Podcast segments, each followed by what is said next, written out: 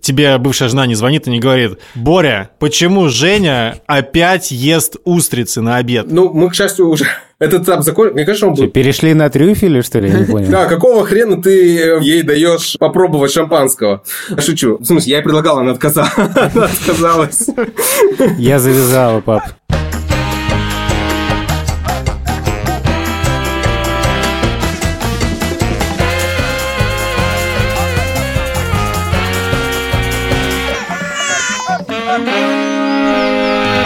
Привет, меня зовут Александр Борзенко, и это подкаст «Сперва роди». Подкаст, где мы рассказываем о родительстве, при этом не даем никаких советов, а только делимся своими тревогами, переживаниями и смешными историями. У меня довольно безумное количество детей, но в основном в этом подкасте я рассказываю только про трех. Их зовут Петя, ему 13, Тише уже 11, а Мане по-прежнему 8. А меня зовут Юра Сапрыкин. Моему сыну Льву два с половиной года. Кстати, я в, пр- в прошлый раз ошибся и сказал, что ему 2,4. Мы не удивлены.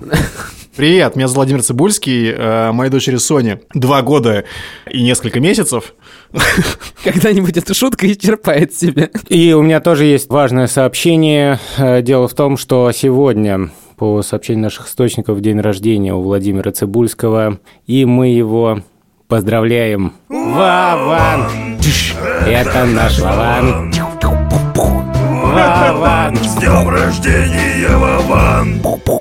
Вован, мы тебя очень поздравляем. Пох-пох-пох, спасибо. Вован, у нас есть э, к тебе подарок. У нас есть гость. Первый раз для меня такая честь быть кому-то подарком. Я, наде- я надеюсь, что я буду хорошим подарком. Меня зовут Борис, мне 39 лет. Мою дочь зовут Женя, ей 12. И так получилось, что половину своего времени она живет у меня, а половину у своей мамы. Как мы и обещали, в третьем сезоне мы делимся тем опытом, которого у нас нет. И сегодня мы поговорим о разводе и о том, как жить с ребенком, общаться с ребенком э, после того, как пара развелась. В смысле, ты имеешь в виду развелась, в смысле, получила развитие какое-то? В каком-то смысле да. Ну, то есть, потому что это же как такие отростки. Появились отростки, у каждого отростка появились еще отростки. В каком-то смысле да, можно так сказать. У вас, в принципе, развод произошел довольно давно, да? Вам, наверное, сейчас не так трудно про это говорить. Да, то есть это было в 10 лет назад. Дочери на тот момент было год и 9. Может, мы на «ты» будем разговаривать? Да, да, да. Прямо сейчас мы переходим На на «ты». «ты». На «ты»! На «ты», на «ты», на «ты». Владимир, я как бы удивляюсь, что вообще возник такой вопрос. Я твой подарок. Ты можешь делать все, что ты... Ну и учитывая то, что, что за дверью у меня все-таки есть ребенок, А, то есть она прямо здесь еще. Это хорошо. Когда я услышал, что вы ищете людей, с которыми можно было поговорить, я такой думаю, о, класс, ну, вроде мне есть о чем рассказать. И я быстренько написал письмо. Но перед тем, как его отправить, я показываю ей и говорю, Женя, смотри, поскольку мы вместе вас слушаем, ты не против? И показываю ей письмо. И, соответственно, она говорит, да, да, круто, отправляй. И вы когда-то об этом говорили, да, что дети, особенно с определенного возраста, довольно чутко реагируют по поводу того, что их затаскивают в какие-то сферы, в которые, может быть, они бы не хотели. Поэтому вот для меня вот этот момент какого-то уважительного отношения, он для меня как бы очень важный, и он был с самого начала. Как говорит Вован, максимально уважаем такой подход. А вы бы говорили э, жене бывшей, что вы будете участвовать в подкасте? Нет. Скажем так, я буду вести разговор таким образом, чтобы не вторгаться э, в ту семью. Мгм. Смысла согласовывать я не вижу. Мы разные семьи, мы живем уже, ну, там много лет э, разных. Очень круто, что Женя слушает наш подкаст. И... Привет, Женя! Да, привет, Женя, во-первых. Привет, Жень. Спасибо, что нас слушаешь. И вообще хочу сказать, что очень много детей нас слушает. Просто часто мы получаем такие отзывы, и часто я случайно узнаю. Это немножко странно. Очень круто. Это вообще офигенно. Просто мы этого не ожидали, когда задумывали этот Я, подкаст. они сейчас нас, наслушаются нас, и потом еще неизвестно, чем это все закончится. Так что Да, это точно. ра- раньше времени не радуйся. В общем, просто хочется сказать всем детям, которые нас слушают, привет. Спасибо. Дети! Детки, привет. мы очень польщены. Идите делать уроки, шутка. Займитесь уже делом нормально. А всем нашим слушателям, не только детям, хочется сказать, что нас поддерживает бренд средств для дома Lysol. У Lysol есть дезинфицирующий аэрозоль. Им нужно побрызгать поверхность, которую вы хотите продезинфицировать, и оставить на 15 минут. После этого, как почитали эксперты Lysol, исчезнут почти все бактерии и вирусы. Если быть точными, то 99,9% бактерий и вирусов. Например, те, которые вызывают простуду и грипп. В описании этого эпизода на «Медузе» будет ссылка. По ней можно узнать об этом средстве больше. А с чего начнем? Мы перемотаем на 10 лет назад. Да, видимо. Мотай, мотай, мотай, мотай. 10 лет назад, 29 лет, а ребенку год и 9. В принципе, ситуация как ну, не как у меня, но чуть... Как у Юры примерно, на самом деле. А, или... Да, не как у Борзенко. У Борзенко там все понятно. А, Я оказываюсь в ситуации, когда, ну, развод неизбежен, а с другой стороны, я не представляю свою жизнь э, без ребенка. Я четко для себя понимал, что я должен сделать все для себя, для того, чтобы объем моего общения, я уже к этому моменту, там, я не знаю, выходя погулять с ребенком из дома, видел вот этих вот условных воскресных отцов. Ты знаешь, что вот, вот есть семья, э, там, мама с ребенком, который живет в твоем доме, и вот э, ты видишь, как в воскресенье с утра вот отец э, там приезжает за этим ребенком, а вечером привозит, и вот он звонит в домофон, но сам не поднимается. Я вообще жил во вселенной, где развода быть не может. Ну, то есть, во- вот я много чего допускал в своей жизни, да.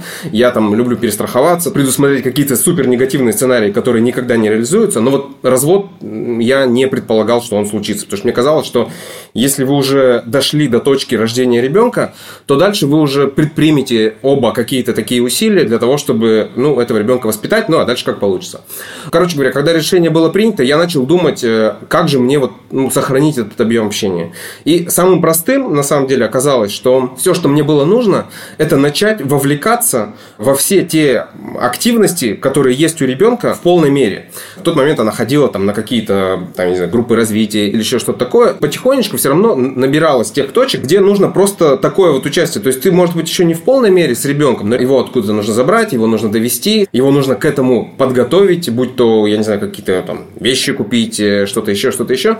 И вот все, что я стал делать э, с самого начала, это просто вовлекаться настолько, насколько мне это возможно. А до развода ты ничего такого не делал, что ли? Делал, поскольку работа моей супруги бывшей была связана с командировками, то у меня довольно рано появился опыт, когда я оставался с маленьким ребенком один. Если говорить, что изменилось, когда мы были в семье, мы, скажем, мы могли согласовывать эти вещи. То есть, а сегодня ты, а завтра я и так далее. После развода я не спрашивал, ну, не в смысле, что я там без спроса это делал, а в том смысле, что если возникала любая активность или любая забота или любое поручение, связанное с ребенком, я просто брал его на себя, кроме тех случаев, когда мне прямо говорили о том, что нет, ну, здесь помощь не нужна, там мы справимся и так далее, и так далее. И, соответственно, разница между тем, что было в семье, в семье это все равно хоть как-то обсуждалось. Ну, то есть, когда тебе удобнее, или когда мне удобнее, или когда мы тут э, бабушку позовем, или еще что-то. А здесь я просто включился вот на 100%. И дальше уже просто этот объем нарастал. То есть, допустим, если говорить о вопросах медицины, то когда мы были в семье, да, мы, допустим, ехали к доктору вдвоем, мы заходили, я не знаю, в поликлинику вдвоем, но на прием к доктору шла жена.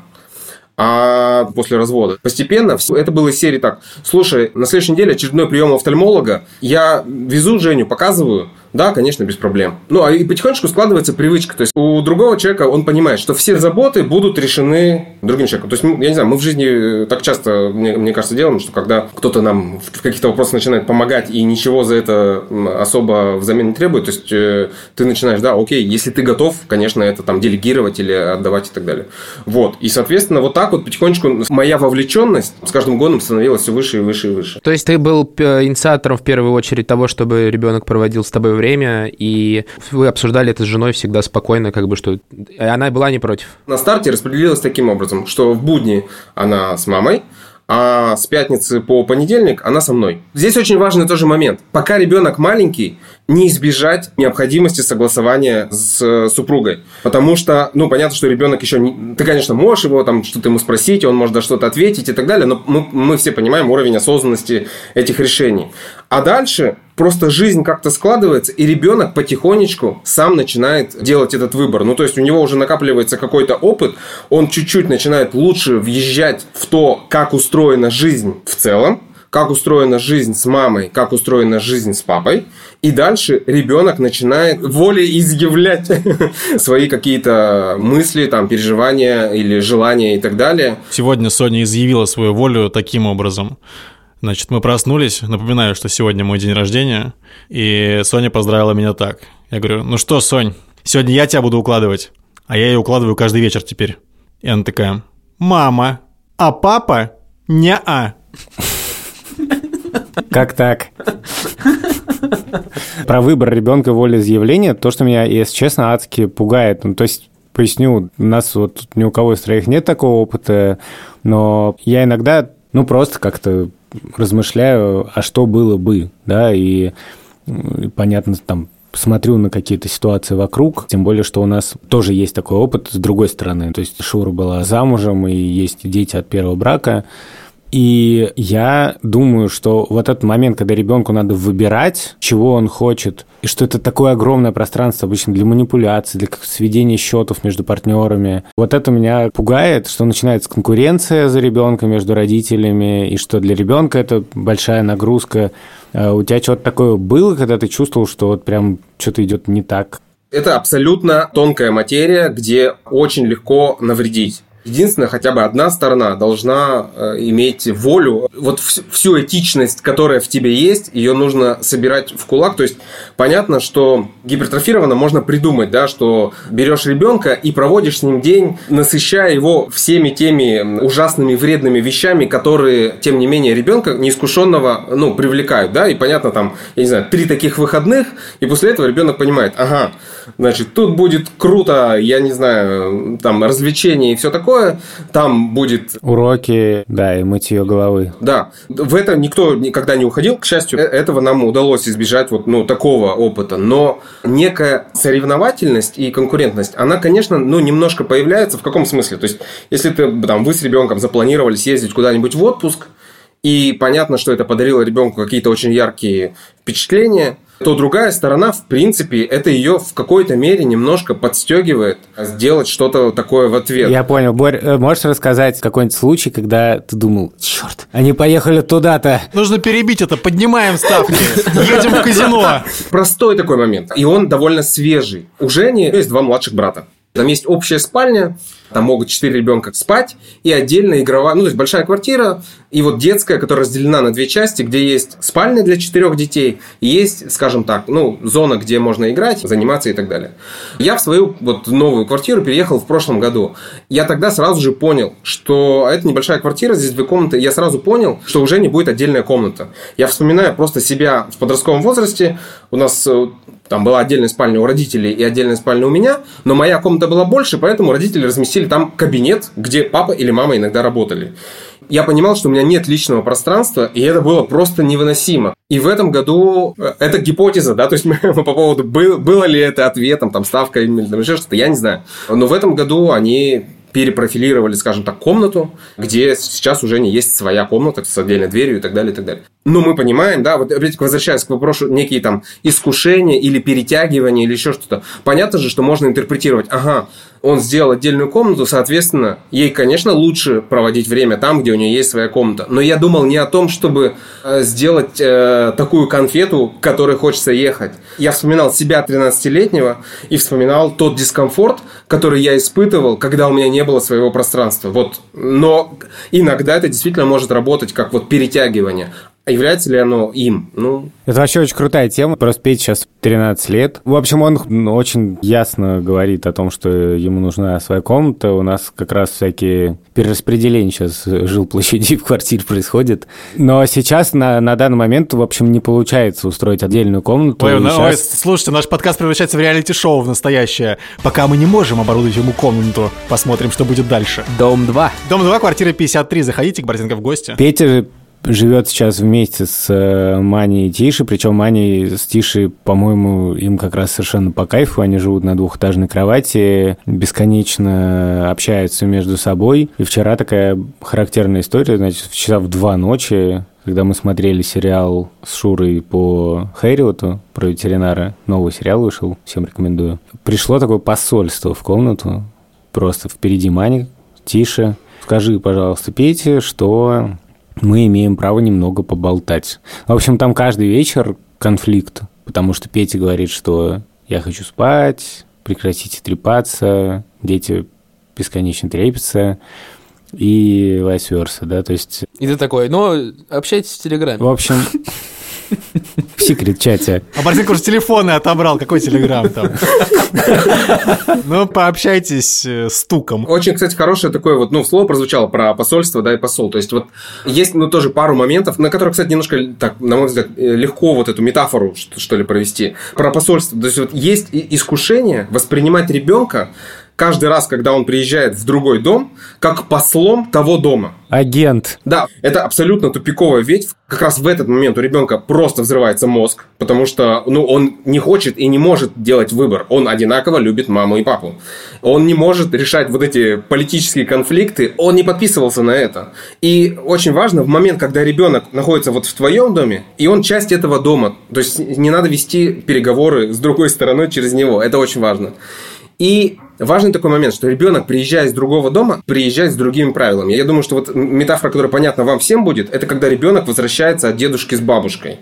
И часто так бывает, что родители недовольны потому что там и режим не тот, и рацион не тот, и все не так. Все понятно, значит, они там его избаловали, сейчас мы его перевоспитаем и вернем, э, значит, в нужное русло.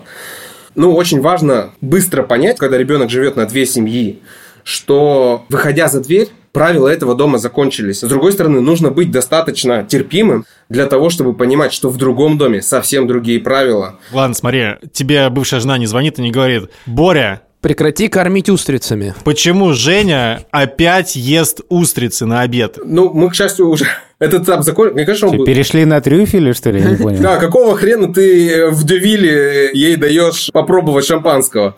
Шучу. В смысле, я ей предлагал, она отказалась. Она отказалась.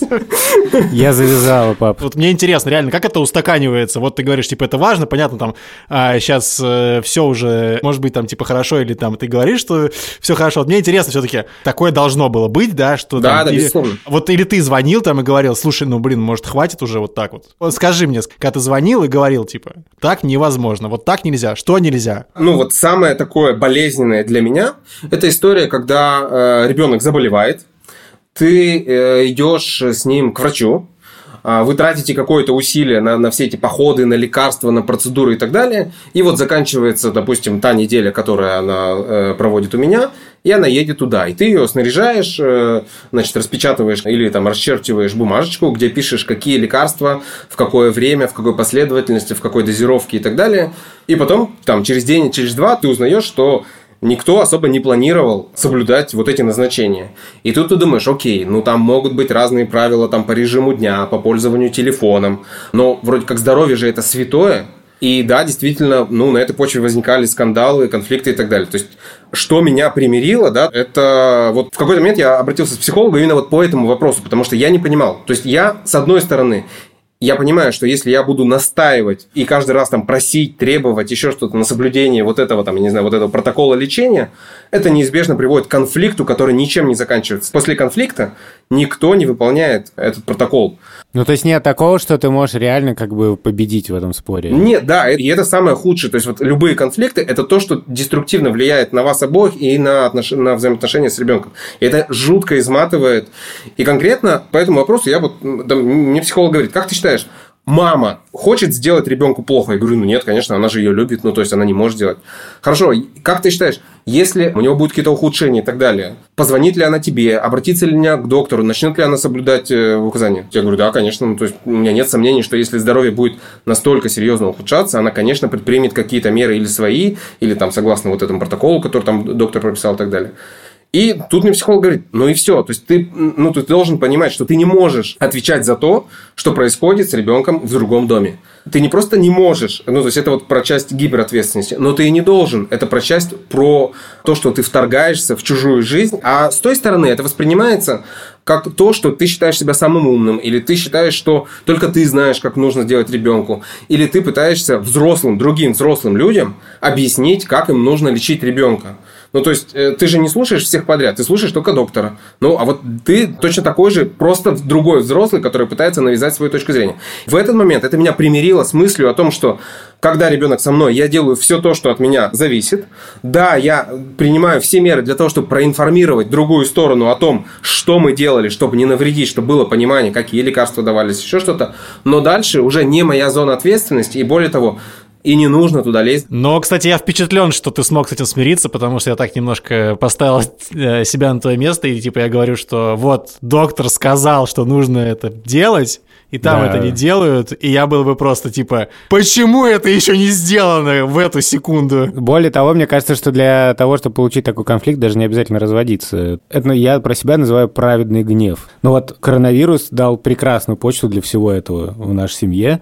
То есть если я уверен, что вот это небезопасная практика, то я не просто становлюсь занудой, потому что я и так зануда, а просто я разворачиваю полную артиллерию с каким-то, я бы сказал, сказал, наслаждением, на самом деле, подсознательным, потому что я в любой момент могу сказать, вот, типа, официальная информация. Хотя на самом деле коронавирус показал, что жизнь намного шире и намного сложнее, чем самые официальные источники на свете. Поэтому я очень хорошо понимаю, о чем говорит Боря, и очень круто, если с этим Можно удается как-то... Удается, да, удается смириться.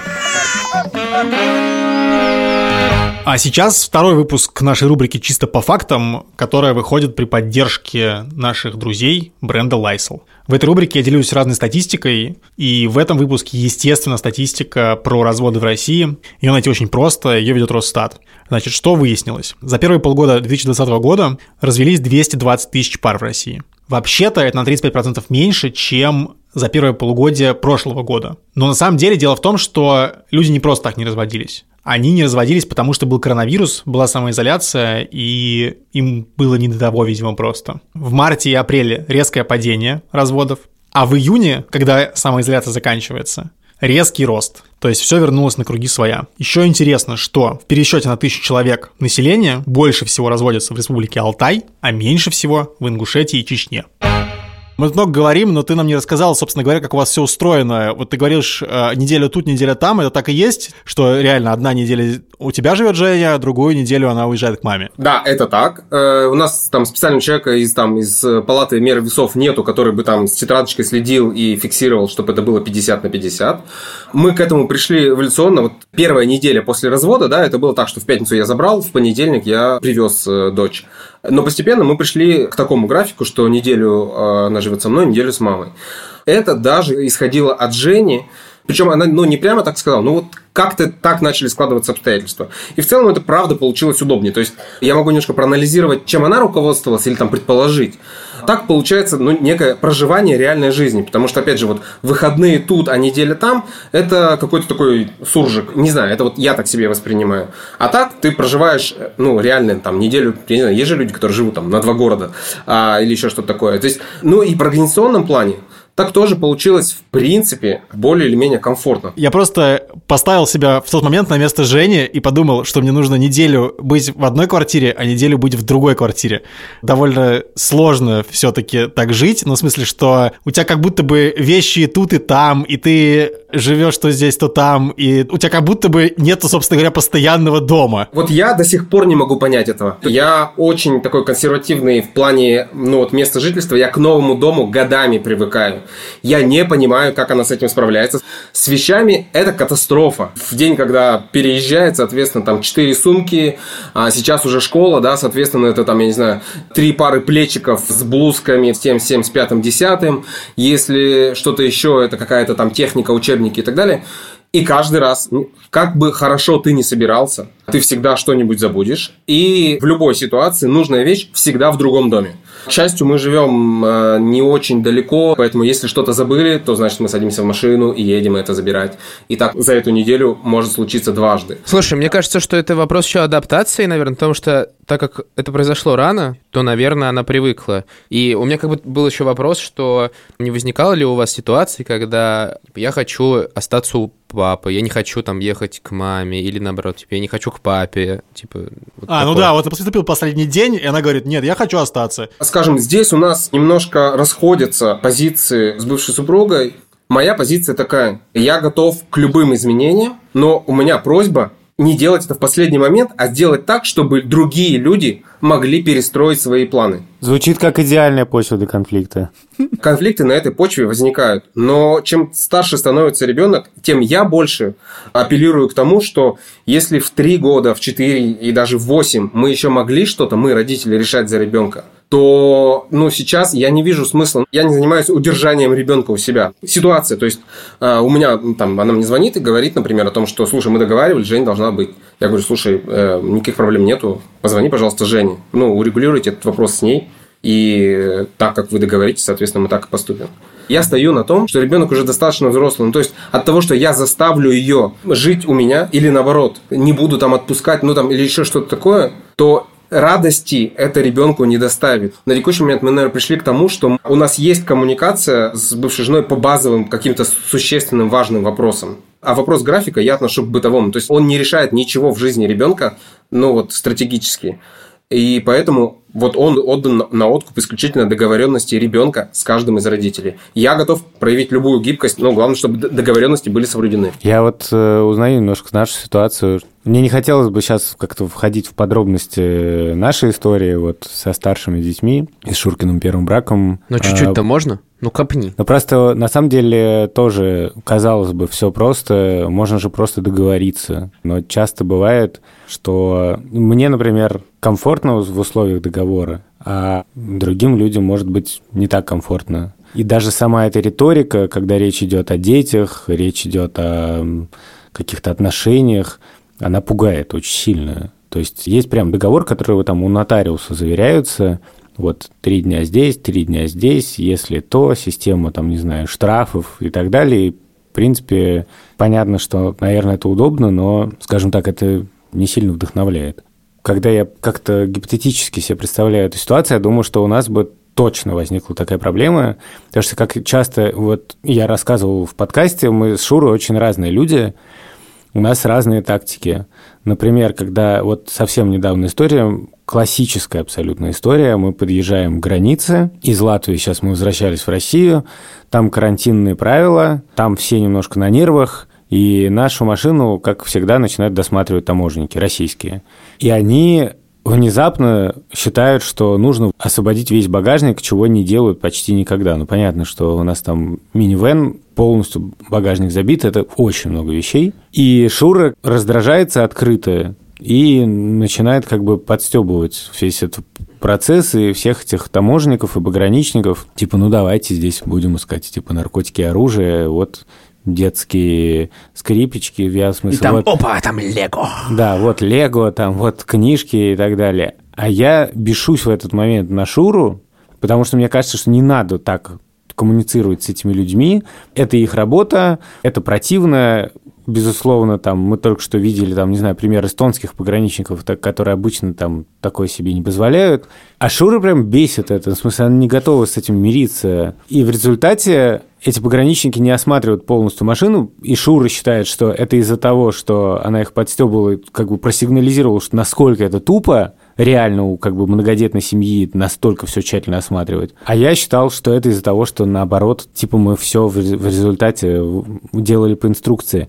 И потом мы стабильно ссоримся на эту тему, вот просто стабильно. И в этот раз тоже поссорились, потому что мне все время еще кажется, что Шур меня обвиняет как бы в конформизме. Мне, у тебя нормальная позиция, у нас тоже так. Тебе просто не хочется идти на какой-то конфликт, потому что тебе кажется, конфликт еще больше вызывает стресс, и ты нервничаешь, типа, тебе хочется просто... Вот хотят они это в хрень сделать, пусть сами сделают. Да, но с другой стороны... У меня такая же позиция, как да, у тебя. я внутренне так привык, но меня скорее восхищает Шурину позиция, то есть мне она больше нравится. А почему ты не можешь предоставить Шуре тогда этим заниматься? Потому что я человек живой. В смысле, когда я наблюдаю эту ситуацию, я чувствую свою ответственность, и мне кажется, что я как бы тоже тут... Ну, потому что я обычно за рулем в этот момент, я занимаюсь всеми документами, я общаюсь как бы в первую очередь с этими чуваками. Может быть, в следующий раз надо просто сказать, Шур, там, типа, давай ты сядешь за руль, и будешь заниматься, я буду документы подавать, и это будет гораздо лучше. Я всерьез так считаю, может, так и надо сделать. Ты вообще в багажник ляг и все. То, о чем, э, Саша, ты говоришь, это очень хорошее для меня понимание того, что вот, ну, мы с моей бывшей женой очень разные люди по темпераменту, по подходу и так далее. И я считаю, что вот вся ценность наличия возможности у ребенка общаться и с тем, и с другим родителем, что как раз получается вот э, некий контраст. То есть при перемещении из одного дома в другой чуть лучше подсвечиваются хорошие и плохие стороны и меня, и матери. И находясь в семье, ребенок очень многое ненормальное принимает за норму, потому что у тебя как бы условного этого контрсвета нету, потому что вы как-то внутри это все улаживаете, а вот когда он перемещается, ребенок между двумя домами, он лучше видит хорошее, а я уверен, что хорошее есть, ну, в смысле, я в этом не сомневаюсь, что есть то и с другой стороны.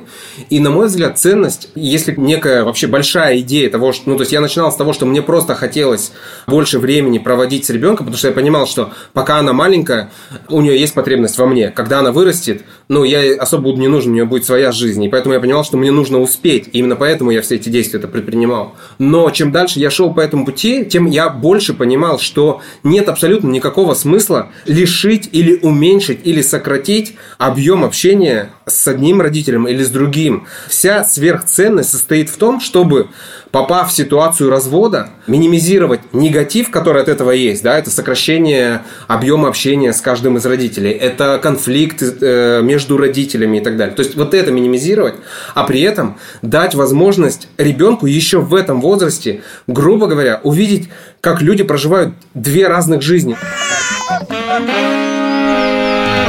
у нас сейчас изменился режим. То есть, когда ты слышишь 50 на 50, а отцы, мне кажется, немного напуганы в этот момент. То есть, если ты работаешь, то ты плохо представляешь, как это в твоей жизни устроено. Потому что у нас сейчас немножко изменилась жизнь внутри моей семьи, потому что Вера нашла работу, вот, и мы вернулись из Казани в Москву. И мы как бы последний месяц живем в режиме 50 на 50. И я слабо представляю, что так возможно всегда. Да, это хороший вопрос. Есть два условия для того, чтобы повторить этот опыт. Первое, я не представляю, как это э, совмещать с работой по найму. То есть до 2012 года я работал по найму, и это было очень тяжело. На мне все. В том числе все здоровье, в том числе там вся школа, все бытовые вещи, они на мне. Поэтому э, для того, чтобы повторить это, нужно отказаться от работы по найму, либо иметь такую работу, которая бы не была связана ну, там, с необходимостью в какое-то время присутствовать где-то там, будь то даже удаленно. И второй момент, нужно ну, отказаться от личной жизни. Ну, как бы я очень надеюсь, что у меня когда-нибудь будет семья, но эти две вещи, которые не совмещаются с этим. Это твое мнение? Смотри, у нас подкаст такой, где мы не даем советов, и надо все-таки, мне кажется, подчеркивать, да, что это как бы твой такой, твой, твой взгляд. А, да, я, я бы не смог, да, я бы так сказал. А почему? Когда ты отвечаешь за все то, что происходит с ребенком, ты должен иметь невероятно гибкое расписание, потому что ребенок может заболеть в любой момент, у ребенка могут измениться уроки в любой момент. Просто когда вас, например, двое, или там еще подключаются бабушки и дедушки, то гибкость сильно выше. Мне кажется, это звучит просто максимально радикально. И, ну, в смысле... Да-да-да, я понимаю, абсолютно. Просто ты говоришь, что это как будто прям, типа, такое, знаешь, типа самопожертвование, и, и я не понимаю, откуда это берется, и как ты к этому пришел. Тут простая вещь, что, может быть, я не встретил такую женщину, которая бы с той же степенью уважения относилась к моему ребенку, чтобы я смог пойти дальше. То есть весь мой опыт отношений сводился к тому, что я рано или поздно оказывался в ситуации выбора. То есть либо я должен поехать что-то делать с Женей, либо я должен выполнить ту нашу договоренность, которая была, например, с тем человеком, с которым мы в этот момент э, там, общались, встречались и так далее. И в 99% там, процентов случаев я, конечно, делал этот выбор в пользу Жени, мне тяжело было выбрать сделать друга, потому что, может быть, это родовая травма. Ну, условно говоря, то, что брак как бы не состоялся, да, и я понимаю, что ребенку я могу доверять больше, чем кому-либо еще. И потому что я искренне считаю, что когда я делаю выбор в пользу Жени, как в той или иной ситуации, я понимал, что это важно, это нужно. И тут у меня начинались недопонимания с тем человеком, с, с которым мы в тот момент, допустим, общались там, или встречались и так далее.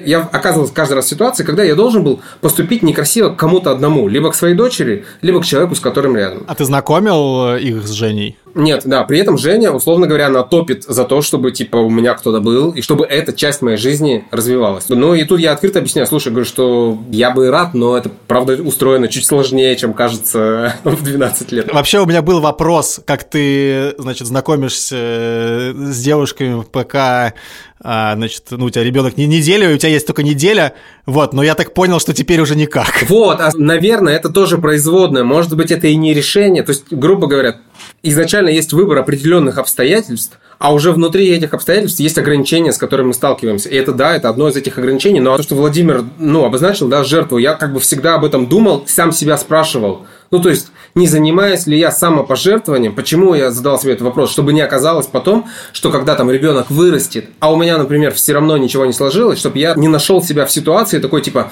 из серии «я тут всем пожертвовал, я тебе там все дал, а вот там и так далее». И я отвечал себе вопрос «нет, это мой э, выбор». При таком выборе я ощущаю себя гармонично внутри. Вот так мне жить легко. А вот в другой ситуации мне как раз было бы сложно. Я, когда оказываюсь в ситуации, когда я совсем один с детьми, то, во-первых, у меня возникает иногда ревность, если они звонят по какому-то поводу Шуре, они обращаются ко мне, я регулярно на это жалуюсь, ну, в каких-то бытовых вопросах. Ну, вот из того, что я рассказывал в каком-то выпуске, это про то, что нужно с Мани идти, там, не знаю, в торговом центре в уборную, и непонятно, в какую идти. Типа в женскую или мужскую. Ты у тебя уже набрался за 10 лет опыт, что нужно делать в этой ситуации? С туалетами история как бы сложная, но простая. Так, все понятно, ага. Когда она была маленькая, то есть ты берешь ее на руки, она утыкается тебе в плечо, закрывая глаза, ты заходишь в мужской туалет, а, ну, находишь кабинку, и вот, собственно говоря, это решение. В этот момент ты испытываешь какую-то такую горечь и досаду, потому что ты видишь, как, например, мамы абсолютно спокойно берут своих сыновей и широко шагая э, проходят с ними в женский туалет, не испытывая... Широко ни, ни, раскрытыми глазами. Да, не испытывая никаких неудобств. Но, к счастью, немножко меняется. Вот я, я даже вот на эти, по поводу э, изменения в нашей стране за 10 лет. За это время, правда, во многих местах появились... Родительские комнаты. Да, родительские комнаты, как минимум. Плюс в какой-то момент у меня был морально-этический выбор, а вот э, туалет э, для людей там, с ограниченными возможностями, могу ли я их использовать или нет. Ну и в каких-то ситуациях, я не могу сказать, что я там злоупотреблял, но в каких-то ситуациях, когда ты понимаешь, что из, из, это лучший выход, то как бы, окей, раз, ребят, вы не предусмотрели вариант для такого, как я, то... Ты сейчас как... такой камень с моей души снял просто. Я не один так делаю. Была хорошая история. Мы как-то поехали, я был с Женей, и я со своим приятелем, мы поехали на горнолыжный курорт недалеко, там несколько дней. Он катался, мы гуляли, мы приехали вечером уставшие, поднимаясь в номер, я с ним переговаривался, говорю, слушай, давай сначала ты сходи в ресторан поужинай, потом ты вернешься, Женя уже будет спать, я смогу нормально сходить. И в этот момент неравнодушная женщина, какая-то смотрительница местная, она сказала, слушайте, вообще не парьтесь, если вы ее уложите, она уснет, я посмотрю. И когда я вернулся, я хотел хоть как-то ее отблагодарить. Она сказала, даже не может быть и речи. Короче говоря, есть и такие моменты, когда ты понимаешь, блин, это круто. Это был подкаст «Сперва ради». У нас был в гостях э, Борис Касаин. Спасибо большое, Боря. Это было очень... Спасибо. Очень Спасибо вам, ребята. Это было очень круто. Спасибо. Мы, я напоминаю, что можно писать нам письма, присылать свои истории. Особенно круто, если это у вас какой-то уникальный отцовский опыт, и вы хотите с нами поделиться. Мы ждем ваших писем на сперва ради собака Медуза Айо или в телеграм-канал Медуза Loves You. А я напоминаю, что вы можете ставить нам оценки в Apple подкастах и писать нам отзывы в приложении CastBox. Мы все читаем их, и нам очень-очень приятно их читать. А еще мы хотим сказать спасибо нашему саунд-дизайнеру Ильдару Фатахову, который делает из всех выпусков конфетки, а также нашему продюсеру Ани Чесовой. И спасибо бренду Lysol за поддержку подкаста. Не пропустите ссылку в описании эпизода на сайте Медузы. По ссылке вы узнаете больше о дезинфицирующем аэрозоле, который поможет справиться с вирусами и бактериями на самых разных поверхностях в вашем доме. Пока. Счастливо. Счастливо.